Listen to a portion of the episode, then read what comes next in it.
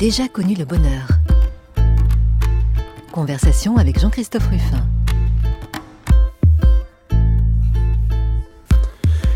J'ai déjà connu le bonheur et ce n'est pas ce qui m'a rendu le plus heureux. Chaque dimanche, comme vous le savez, nous essayons de comprendre quels sont les aspects les plus positifs dans un parcours. Comprendre ce parcours, mais aussi comprendre ce qu'il dit de nous.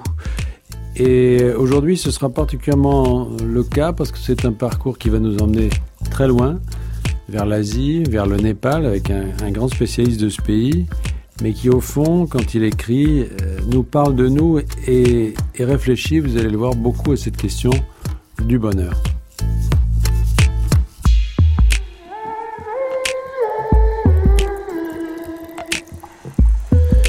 J'ai déjà connu le bonheur, je reçois aujourd'hui Bonjour, je suis Rémi Borde. Bonjour Rémi Borde. Alors, vous m'impressionnez beaucoup parce que vous êtes professeur de népalais, oui. Euh, ce à quoi vous n'étiez pas forcément destiné. Et dans le livre, le très beau livre que vous venez de publier, euh, qui s'appelle Le chemin des humbles, euh, dans la collection Terre humaine, eh bien, vous faites des citations en népalais, ce qui fait que mhm. les lecteurs qui en ont envie et surtout les, la possibilité peuvent le lire dans le texte. Moi, ça m'a beaucoup impressionné. Écoutez, je suis ravi que ça vous ait plu. C'est vrai que c'est important. On aime bien quand, quand, on pratique une langue et quand on l'enseigne. Euh, à des étudiants qui sont, vous l'imaginez, peu nombreux. On aime bien que cette langue soit entendue par d'autres et, puisse, euh, puisse transiter comme ça. Donc l'idée, c'était euh, pas seulement de fournir le texte avec ses caractères un petit peu obscurs et illisibles, mais aussi de, mettre des transcriptions qu'on puisse écouter. Parce que, en effet, Rémi Borde, vous êtes professeur donc de népalais. Euh, je ne sais pas si c'est comme ça qu'on On peut dire népalais ou népali. Népali, népali. Il n'y a que le népali ou il y a d'autres groupes de langues que vous enseignez? Non, c'est que le népali. Je n'enseigne que cette langue. Le népali, à l'INALCO, l'Institut donc, euh, des langues orientales, mhm. et euh, vous êtes anthropologue. Et vous, avez un parcours qui effectivement vous a amené à, à, très très bien connaître ce pays et sa langue. Mais dans le livre, vous mentionnez, bon, d'abord, J'évacue une petite chose, c'est que, parce que, on ne parle pas de conflit d'intérêts, mais il se trouve que je suis le directeur de la collection Terre Humaine. Maintenant, j'ai pris, non pas la suite, parce qu'on ne peut pas succéder à Jean Mallory, mais disons que je seconde Jean Mallory, qui a fondé cette collection. Et euh, nous sommes très fiers d'avoir publié ce, ce livre, qui d'ailleurs rencontre beaucoup de succès. Vous commencez dans ce livre en parlant justement non pas du bonheur, mais de, de ce qui vous manque, d'une espèce de faille dans ce que vous avez ressenti de notre civilisation et, qui vous a fait partir. Oui, oui, c'est vrai que j'avais pas vocation à devenir ethnologue au départ. Je voulais voyager en fait. Voyager, j'étais jeune étudiant, je me cherchais un peu et je vivais au jour le jour et donc euh, je cherchais une meilleure manière de le faire et donc il m'a semblé que en fuyant euh, le monde occidental où je me sentais très à l'étroit et euh, en partant vivre loin, si possible dans un pays où eux-mêmes les gens vivent davantage au jour le jour que chez nous, j'allais apprendre des choses et euh, donc en me plongeant d'autant plus euh, euh, en apprendre que j'allais me plonger dans une langue qui soit entièrement nouvelle, un pays dont je ne savais rien au départ et donc le Népal, enfin en tout cas le sous-continent indien m'a paru un excellent point de chute.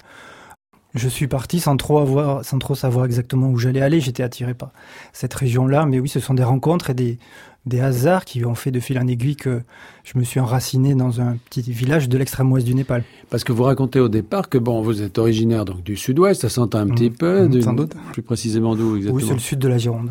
Sud de la Gironde, et vous venez d'une famille qui a vécu, vous dites, au fond plusieurs déracinements, c'est-à-dire le déracinement du monde rural et puis aussi euh, cette espèce de prolétarisation euh, industrielle.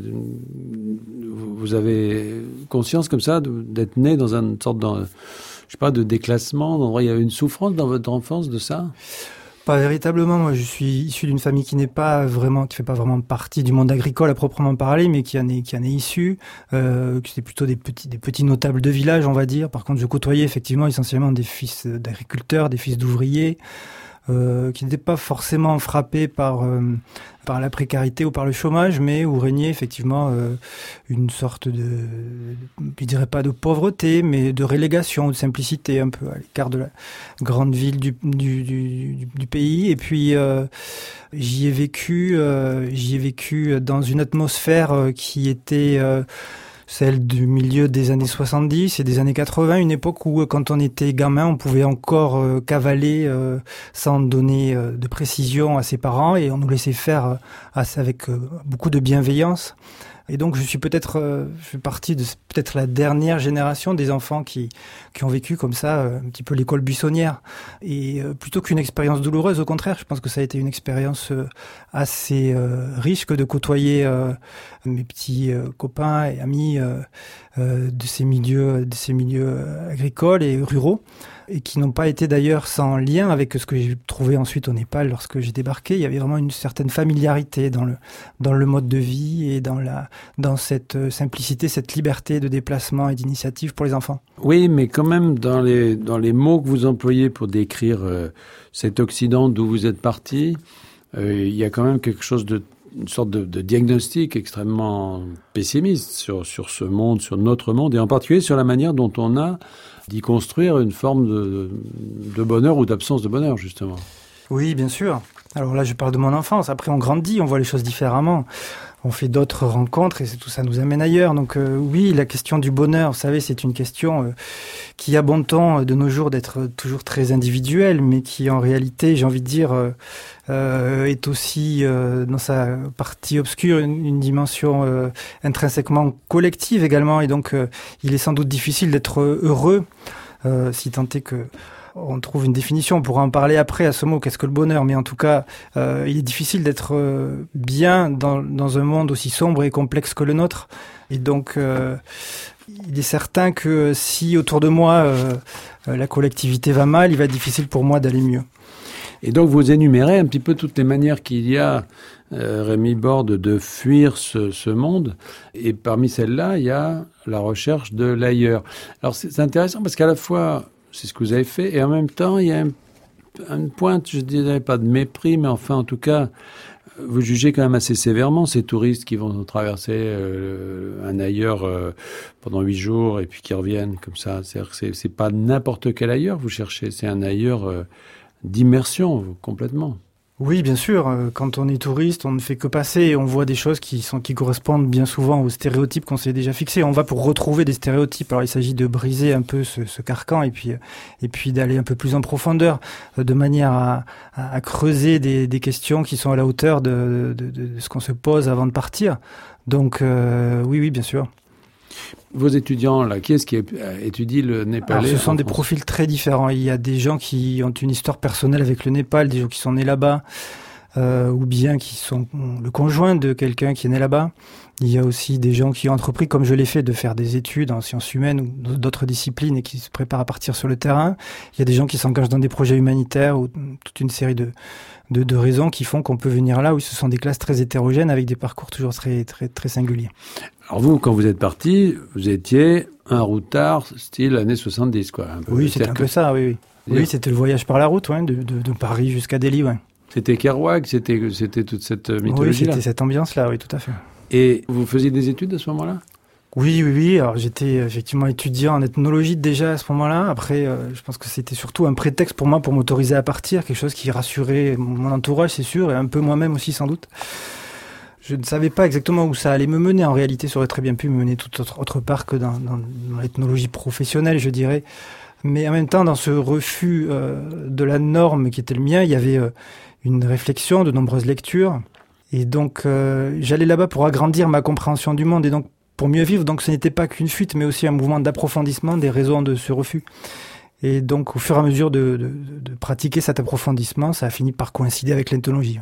Et donc le refus pour vous, c'était le voyage. C'était pas les paradis artificiels et les euh, parce que ça allait souvent ensemble quand les, les, les... Oui, alors ça peut faire partie du ça peut faire partie du package, mais c'est un peu annexe. Disons que c'est la rencontre culturelle qui est avant tout intéressante. Ça veut dire que vous pensiez qu'il y avait un ailleurs qui vous correspondait, qui vous attendait d'une certaine façon. Pas véritablement qui me correspondait, qui, m'attendait, mais que j'avais envie de découvrir, que j'avais envie de, questionner.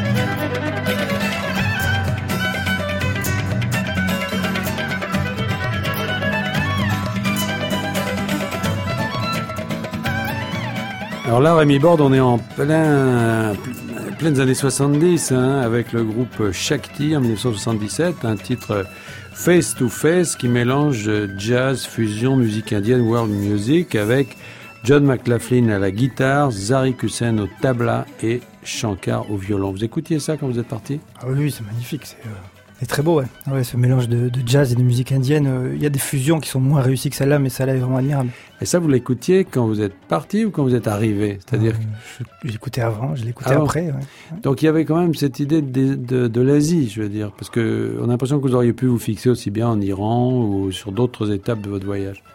Oui, vers l'Est, vers l'Est, ça aurait pu être effectivement l'Iran ou le Moyen-Orient, mais j'ai voulu pousser jusqu'en Inde. L'Inde était quand même quelque chose qui me questionnait, enfin qui m'attirait, sans que j'en sache beaucoup.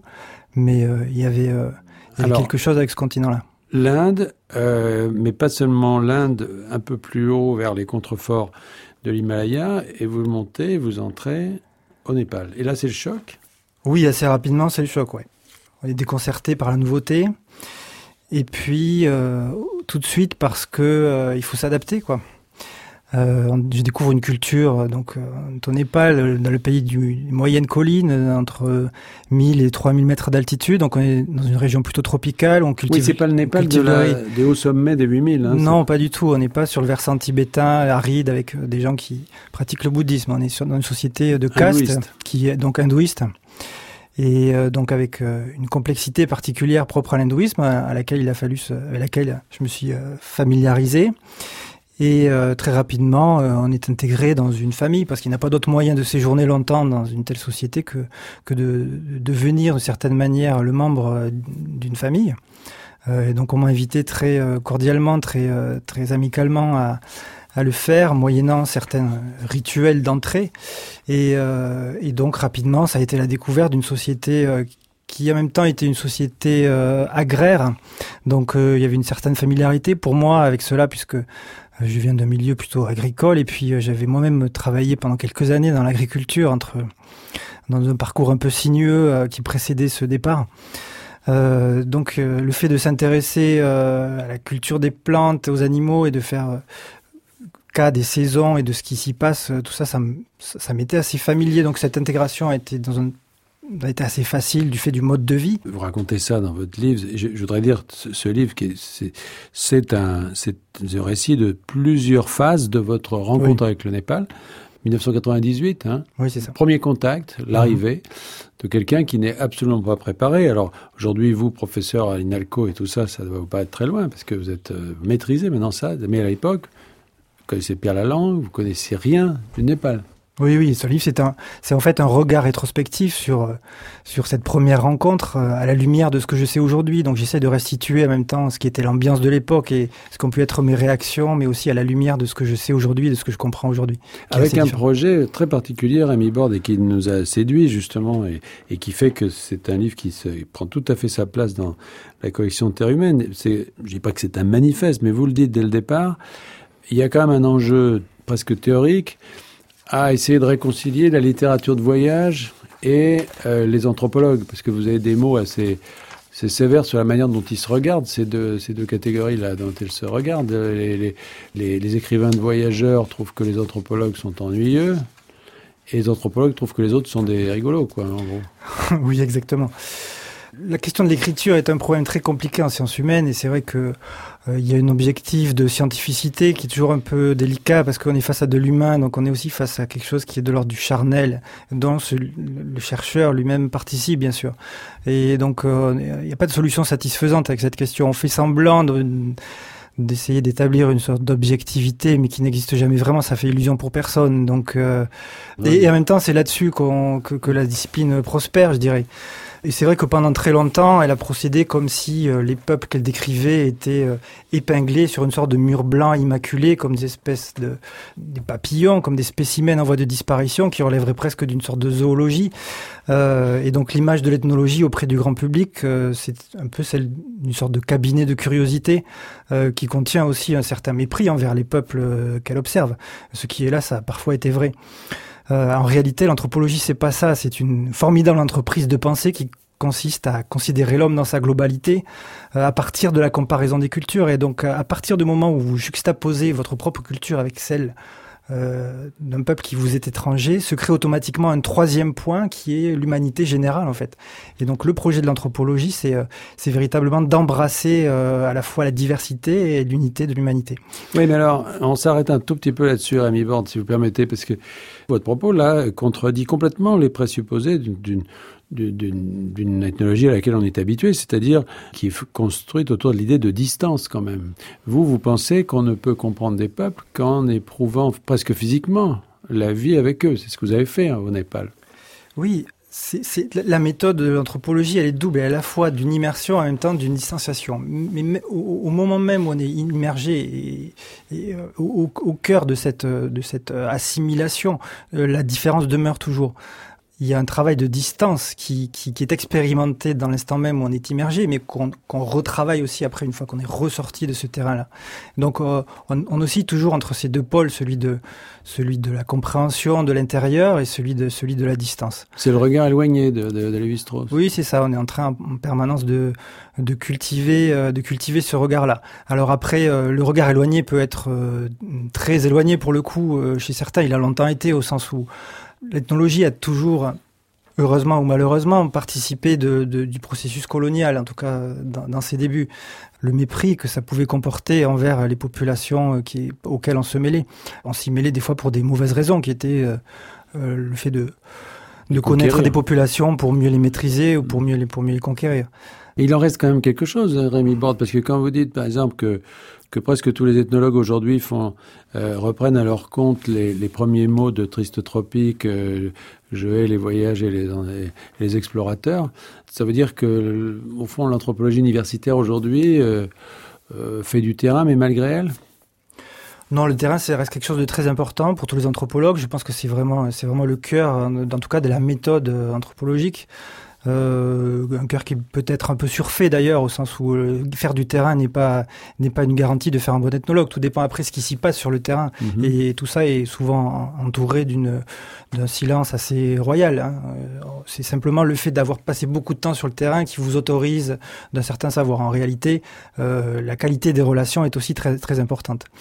Mais ce qui est sûr, c'est que euh, l'ethnologie est toujours menacée de deux écueils, ce qui est soit de faire de la description pour la description, euh, d'une manière très exhaustive, euh, très très précise, et qui du coup euh, perd peut-être euh, le lien avec euh, avec avec l'observé, soit de faire une sorte de théorie un peu désincarnée, très générale, qui cherche des variantes, des, constantes universelles. Et donc l'idée avec ce, ce, ce, livre, mon projet, c'était d'essayer d'éviter ces deux écueils en, en m'attelant une tâche qui était plus littéraire de manière générale, il m'est apparu que le, savoir, euh, pas seulement celui des anthropologues, mais le savoir des sciences humaines était euh, fragmenté en une multiplicité de spécialités séparées les unes des autres, sans aucun fil directeur pour les relier. Euh, des disciplines qui se font des guerres de légitimité, et donc cette situation est assez peu vivable et assez mortifère. Euh, c'est exactement le projet de Jean Mallory quand il a créé, euh, quand il a créé Terre humaine. Il le raconte avec les derniers rois de Tulé, et puis surtout tout de suite après euh, Triste Tropique et, tous les livres qui ont suivi. C'était vraiment l'idée de, au fond, de sortir de l'expression purement universitaire et de mettre euh, cette espèce d'exigence littéraire. C'est la grande qualité de votre livre, c'est un livre qui est très, très littéraire. C'est-à-dire que c'est une approche à la fois très simple, très lisible, mais en même temps très belle. C'est-à-dire que c'est c'est un très très beau récit de voyage, hein, ce, ce, chemin des humbles, euh, même si c'est bien au-delà, parce qu'il y a de la réflexion derrière, il y a une, tout ça n'est pas gratuit, mais euh, on est vraiment au cœur du projet de, au projet de, de, de Terre humaine.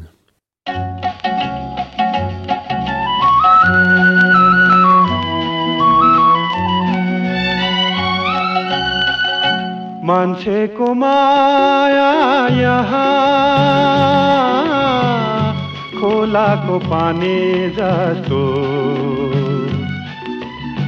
किनारलाई छोई लहर को पानी जस्तो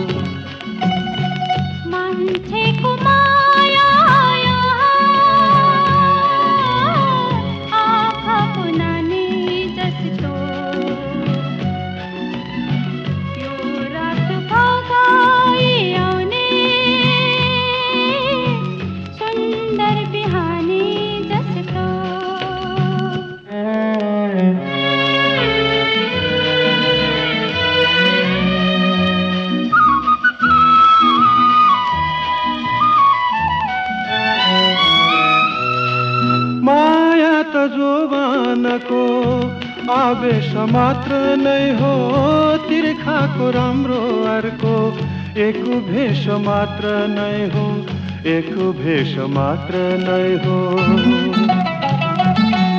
तिम्रो हेराइमा केवल आँखा छ मुट छैन तिम्रो बोलाइमा स्वर छ ढुकढुकी केही छैन मान्छेको माया यहाँ खोलाको पानी जस्तो किनारलाई छोई भाग्ने लहरेको बानी जस्तो Là, nous entendions Rémi Borde, le chanteur népalais Narayan Gopal, qui paraît-il était très populaire dans les années 60-70, avec un titre euh, qui s'intitule Mancheko Maya. Alors éclairez-nous, Rémi Borde, vous qui enseignez le, le népali à l'INALCO, qu'est-ce que ça veut dire Mancheko Maya? Mansekomaya, ça veut dire l'amour, l'amour de l'homme. Alors l'amour de l'homme, ça peut induire en erreur. C'est pas l'amour pour l'homme, c'est pas l'amour pour le masculin d'abord, et puis c'est pas l'amour pour l'homme en général, c'est l'amour humain, l'amour tel qu'on l'éprouve. Et en fait, c'est une chanson d'amour déçu. C'est un, un amant qui s'adresse à son amante euh, qui l'a trahi et qui dit que son amour s'enfuit comme les vagues quand elles ont touché la rive que son amour est comme la pupille de l'œil, comme le matin qui séduit la nuit. Donc euh, c'est euh, c'est c'est l'idée qu'il y a une infidélité et qu'il y a une blessure euh, d'un amour euh, impermanent. C'est toujours ces textes sur euh, euh, la nostalgie amoureuse ou sur l'amour défait euh, a toujours une double résonance. Il y a la résonance, euh, je dirais, euh, individuelle, de couple, de rapport amoureux proprement dit, et puis il y a aussi une résonance spirituelle derrière. Cet amoureux, c'est aussi euh, l'âme qui était prise d'un ailleurs, d'un absolu, d'une divinité qui, qui s'approche et puis qui se dérobe. Et donc c'est ça qui fait la richesse aussi de ce genre de, de, de, de texte. Alors quand vous êtes arrivé fin des années 90 au Népal, Rémi Borde, vous êtes arrivé d'abord dans un, dans un premier village euh, avec euh, une, une ethnie particulière, hein, ça s'appelle euh, les Oli, comment Alors ça c'est le nom de la caste. C'est très compliqué l'histoire de caste et d'ethnie et de tribu au Népal encore aujourd'hui. En fait il s'agit d'un groupe de brahmanes qui participent Vous dites des sous-brahmanes d'ailleurs. Alors des sous-brahmanes, il y a plusieurs catégories. À l'intérieur de, de chaque groupe, il y a des sous-groupes. À l'intérieur de chaque sous-groupe, encore d'autres sous-groupes. La Ouais. société euh, hindoue est très très stratifiée. Il s'agit d'une d'une ethnie qu'on appelle euh, les Kras, qui sont en fait euh, la variante occidentale de l'ethnie dominante du Népal, qui sont les Indo-Népalais. On appelle Indo-Népalais, ça ne veut pas dire qu'ils sont à la fois indiens et népalais, ça veut dire tout simplement que ce sont des Népalais qui sont de culture hindoue, donc qui pratiquent le système des castes. Donc j'étais dans la caste euh, supérieure, le fragment inférieur de la caste supérieure, donc des gens qui avaient un certain statut social euh, d'importance euh, pour des raisons euh, religieuses, parce que dans l'hindouisme, les brahmanes sont des prêtres, des gens qui assurent euh, le rapport avec les divinités, c'est quelque chose qui est très très important, mais qui ne pratiquaient pas, pratiquaient pas eux-mêmes personnellement la prêtrise, donc qui étaient regardés par les autres brahmanes de manière un peu condescendante, et qui avaient à côté de leur statut, de leur rang, une, une aisance euh, matérielle qui était très relative. C'était des gens relativement pauvres qui pratiquent euh, la paysannerie, l'agriculture, comme la plupart des gens de tous les milieux.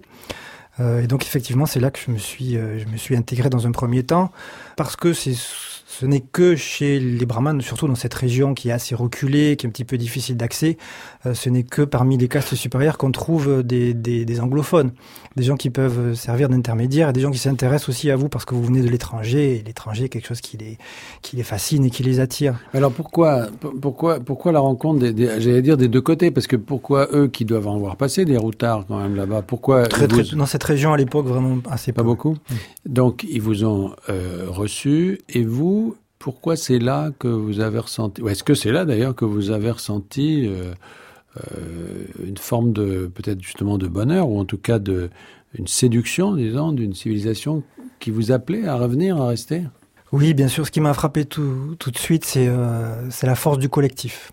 on dans une société où on fait partie d'une famille, mais cette famille, c'est pas simplement le père, la mère et l'enfant, c'est une famille élargie où il y a trois ou quatre générations qui se côtoient sous le même toit, et donc on a une relation personnelle avec euh, qui sont d'ailleurs souvent très codifiées avec euh, chaque euh, membre de la famille. Et cette famille-là fait elle-même partie d'un lignage qui est, qui est une, une groupe de fratrie apparentés. et donc, quand on est dans un village, on est, on fait partie d'une famille qui, qui s'étend à une centaine de personnes. C'est à la fois quelque chose qui est assez je, dirais pas épanouissant, mais riche du fait de la multiplicité des rapports, et en même temps quelque chose qui est très contraignant parce que toutes ces relations sont accompagnées de certaines normes, de certaines euh, comment dire injonctions que chacun observe assez scrupuleusement, euh, en particulier à cette époque où euh, on était encore dans un schéma très patriarcal où les femmes en particulier avaient une place très contrôlé, très limité. Les choses ont un petit peu évolué depuis. Euh, il s'est passé beaucoup de choses dans l'histoire du Népal depuis ces, ces, 20 ou 30 dernières années. Justement, alors vous, vous arrivez là-dedans. D'abord, vous n'y comprenez rien. C'est-à-dire qu'au départ, vous êtes un éléphant dans un magasin de porcelaine. Les castes, tout ça, vous, avez déjà étudié un peu le, Oui, de manière théorique, c'est-à-dire d'après ce qu'en disent les brahmanes dans les traités classiques. Euh, ce qui correspond assez peu à la réalité en fait. Donc il faut comprendre quels sont les écarts entre entre ce qui a été dit et écrit à l'époque de l'Inde classique et puis ce qu'on rencontre aujourd'hui dans une région un peu périphérique. Et puis votre place, quelle place on prend dans un système de caste euh, qui ne vaut, dans, dont on ne fait pas partie? Alors implicitement, a priori, dès qu'on arrive, on est classé très légèrement au-dessus des impurs parce qu'on vient de l'extérieur déjà et donc on fait pas partie du système des castes, on n'a pas été initié. Et puis parce qu'on on fait partie d'un peuple qui est connu pour être carnivore. Or, c'est une culture qui pratique le végétarisme et qui le valorise beaucoup, donc euh, on est on est impur de ce fait-là. Vous, ce qui ne veut pas dire vous, devenir, vous êtes devenu végétarien entre Par la force des choses, puisque de toute façon on mange très peu de viande hmm. et donc euh, en tout cas en tout cas au moment de l'arrivée. Après, il y a un autre facteur qui vient euh, se superposer à celui-là, qui est celui de votre de votre statut social en termes de classe sociale, votre votre votre richesse matérielle. Vous payé un billet d'avion qui coûte très cher, les gens le savent. Vous, avez pris le fait d'avoir traversé l'océan aussi, ça. Oui, dans le dans, l'hindouisme classique, on considère que c'est quelque chose qui rend impur. Donc certains brahmanes encore aujourd'hui se purifient lorsqu'ils prennent un avion, lorsqu'ils ils, changent de continent. Donc un impur, ça veut dire que c'est quelqu'un qui on qu'on peut pas toucher? Qu'est-ce que ça induit? Ça induit surtout qu'on ne peut pas absorber sa nourriture, parce que si on absorbait sa nourriture, on serait frappé de l'impureté dont il est détenteur de par sa naissance. Donc on serait dégradé. Euh, ça peut se corriger par un rite relativement simple, ou bien s'il s'agit d'un rapport euh, plus euh, plus étroit, comme une, un rapport sexuel par exemple, là ça devient plus compliqué. en tout cas dans le système, je ne parle pas de la manière dont les choses se passent nécessairement aujourd'hui, mais de la manière dont elles étaient conçues et, et pratiquées à une époque, depuis une époque très ancienne jusqu'à au milieu du XXe siècle, euh, ça pouvait engendrer un certain nombre de punitions qui étaient réglées par un code civil qui, qui était entièrement basé sur le système des castes. Premier contact, c'est, cette, cette euh, tribu ethnique caste, enfin dans laquelle vous entrez en 98, dans laquelle vous faites vos premiers, votre premier séjour, mm-hmm. dans laquelle vous, avez, vous, pouvez acquérir quand même des, des rudiments, j'imagine, de langue. Et puis, vous y retournez, mais vous y retournez en décidant de changer d'endroit parce que vous considérez que c'est trop fermé là où vous êtes d'une certaine façon. C'est drôle parce que quand vous avez, écrit un petit texte sur le bonheur que vous m'aviez envoyé et vous, vous parlez beaucoup du bonheur clos, euh, on a l'impression que c'est votre angoisse, c'est de vous retrouver dans quelque chose de, de trop fermé. Bah, disons que la société n'est pas à l'aise euh, malgré euh, tous les, les aspects euh, assez réjouissants que j'ai décrits tout à l'heure une grande hospitalité et la sympathie que les gens vous adressent, est quand même une société très, euh, très coercitive. Euh, et donc, je me suis retrouvé dans la position d'un fils de famille, une famille brahmane. Donc, j'avais toutes les obligations qui, qui, impartissent à un fils. Euh, donc, le fait de ramener un certain nombre de denrées, de ramener de l'argent, de conclure des mariages pour une fille qui n'était pas encore mariée.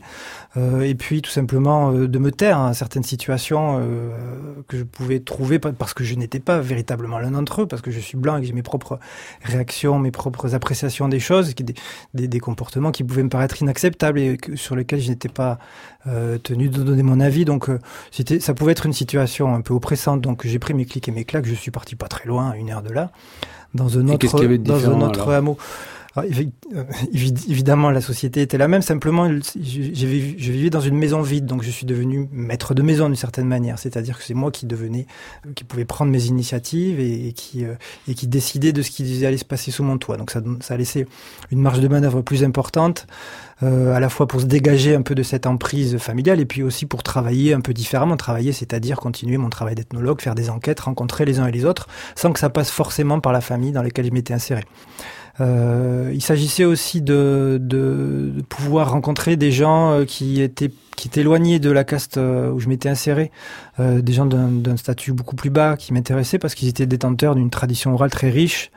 Et en même temps ils étaient considérés vraiment comme euh, les derniers des derniers. Donc euh, le fait, de Ça, les, le fait de les aborder de manière personnelle, individuelle, sans passer par euh, par le milieu euh, où je m'étais inséré précédemment, ça ça m'est apparu beaucoup plus facile. En chemin des humbles, justement, euh, c'est cette chronique euh, que vous publiez là, c'est justement ce chemin vers les humbles, c'est-à-dire que vous, jusqu'en 2006 en gros, hein, puisque Mhm.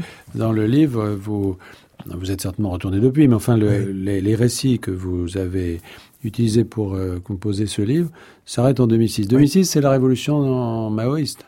C'est la fin de la révolution maoïste en réalité. Elle a commencé en 1996, elle a duré effectivement une dizaine d'années. Euh, L'apogée de cette guérilla était vraiment euh, en partie la période où j'ai séjourné le plus longtemps, donc du coup les déplacements étaient un peu difficiles et c'est vrai que ça a beaucoup pesé sur le travail.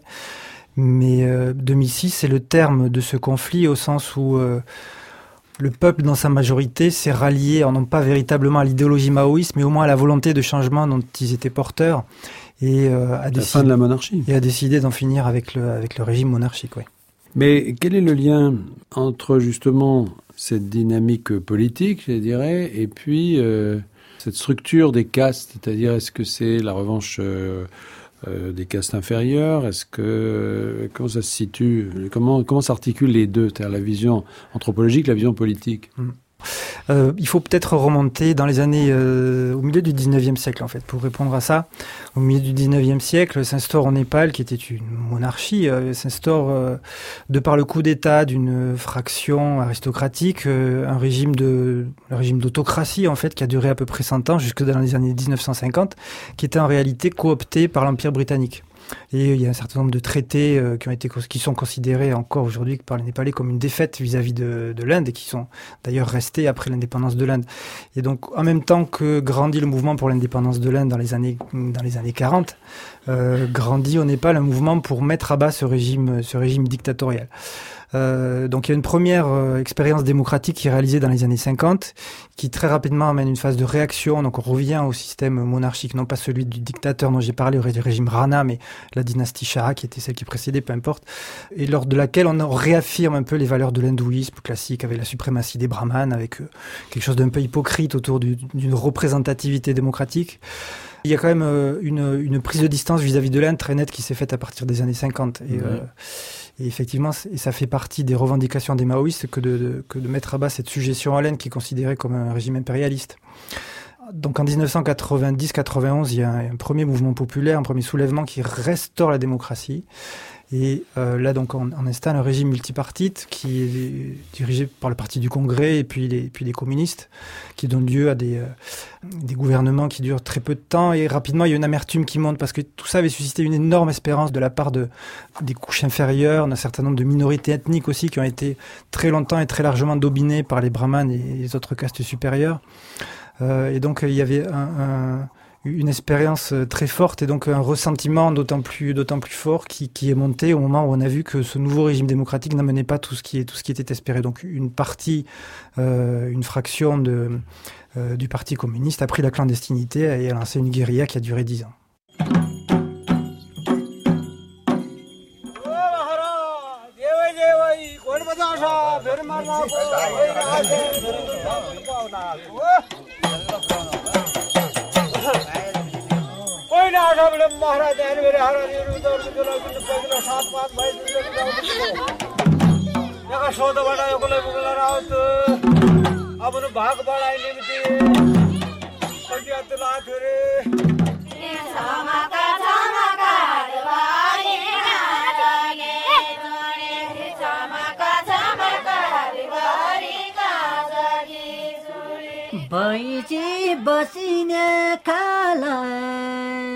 मौरी बजिने डाँडा काँडा जोगी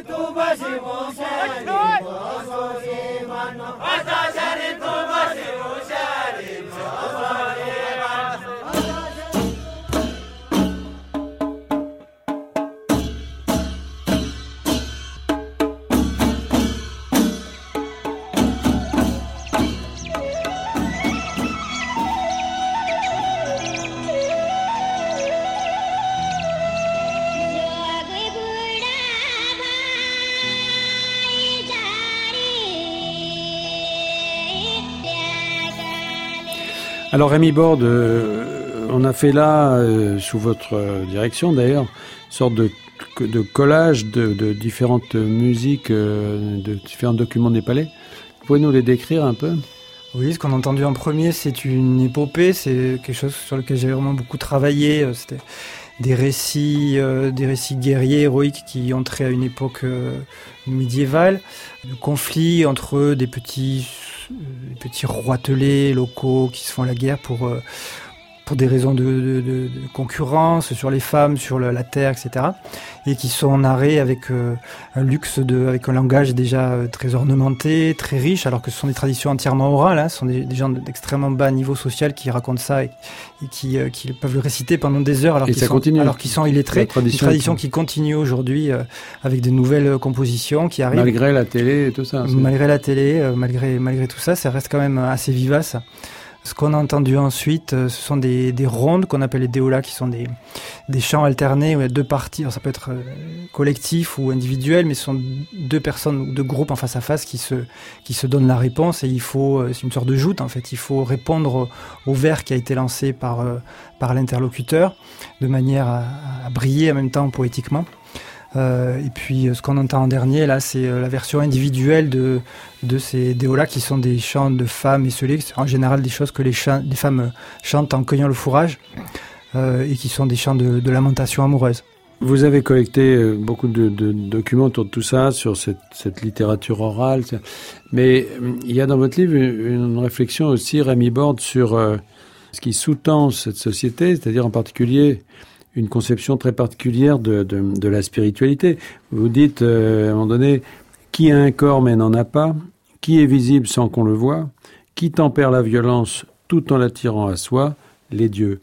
Quelle place ils tiennent dans, cette société Et vous, quelle place ils vous ont donné ou ils vous ont laissé à vous Euh, ils occupent une place euh, très importante. Ce sont, comme je le dis, des résidents du village parmi d'autres, avec une, un, statut bien particulier, bien sûr. Alors, il y y y a différents niveaux dans l'appréciation du divin de la part des hindous. Il y a, y a un niveau, euh, je dirais, euh, métaphysique fondamental, qui est un- une sorte d'absolu universel, qui imprègne tout, qui est assez indéfinissable. Et puis, il y a les divinités. Les divinités qu'on peut appréhender de différentes manières. Ça peut être des icônes. On va faire des cérémonies pour faire en sorte que les icônes se réveillent, en fait, pour que la divinité vienne dans l'icône. Et puis, ça peut être aussi, euh, c'est la forme religieuse la plus prégnante dans, dans l'ouest et l'extrême ouest du Népal. Euh, ça peut être aussi des personnes, en fait, qui vont devenir les, les, les, les, récipiendaires, les réceptacles de, la divinité qui va descendre sur eux. Ils vont perdre leur individualité humaine et ils vont, ça va être la voix du Dieu qui va parler à travers eux. Ça seront donc des, des oracles qu'on va venir consulter pour faire face à toute une série de problèmes d'infortunes diverses, des maladies ou autres. Effectivement, ils ont une place très importante au sens où euh, chaque groupe possède un oracle euh, une divinité propre, et donc il y a des moments dans le calendrier rituel où ces personnes-là, ces personnages sont réunis et, euh, et on va chercher à résoudre les conflits qui en fait sont des conflits entre les groupes, mais par l'intermédiaire des divinités, ce qui évite de, traiter les questions frontalement Les dieux se battent à la place des hommes. se battre et aussi résoudre les problèmes que les hommes n'arrivent pas à résoudre en leur nom propre. Les dieux ne cessent d'apparaître et de disparaître en fait, en fonction de, de l'histoire, de l'histoire des villages, de l'histoire des groupes. Euh, et donc il peut très bien arriver qu'un problème qui était enfoui dans les générations précédentes ressurgisse. Et donc euh, au moment de son surgissement, on va identifier une entité, on va lui donner un nom, on va décider de sa place, on va décider du rituel qui doit être accompli, et euh, de manière à pacifier le problème.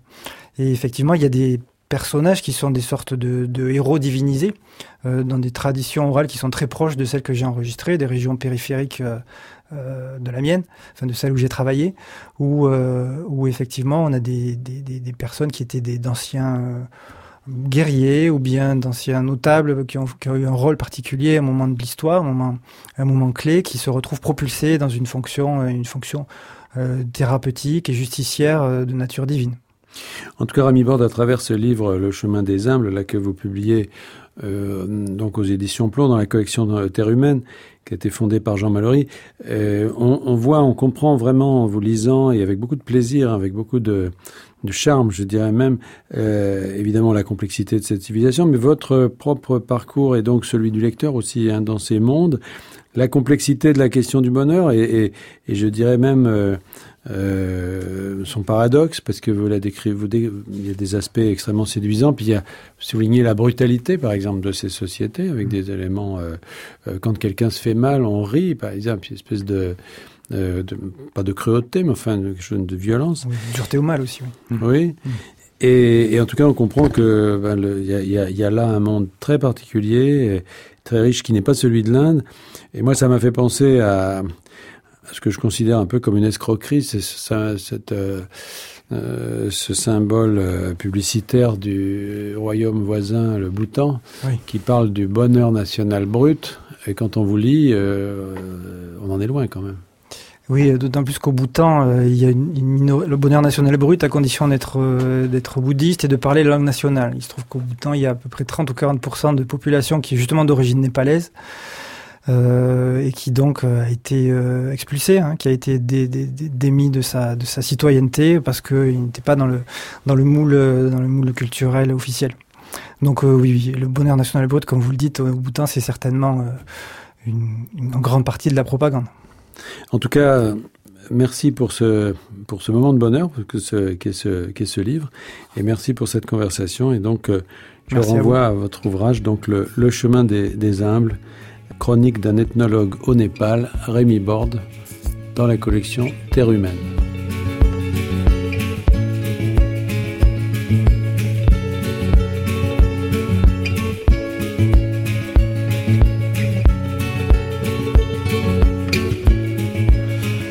Merci Rémi Borde. J'ai déjà connu le bonheur. On se retrouve la semaine prochaine pour une nouvelle émission. Vous pouvez nous réécouter sur le site de France Culture ou sur l'application Radio France Podcast. À la technique, Delphine Baudet. À la réalisation, Vincent Abouchard. Attaché d'émission, Thierry Beauchamp. Je vous retrouve la semaine prochaine pour une nouvelle conversation autour du bonheur. Dans quelques instants, une histoire particulière.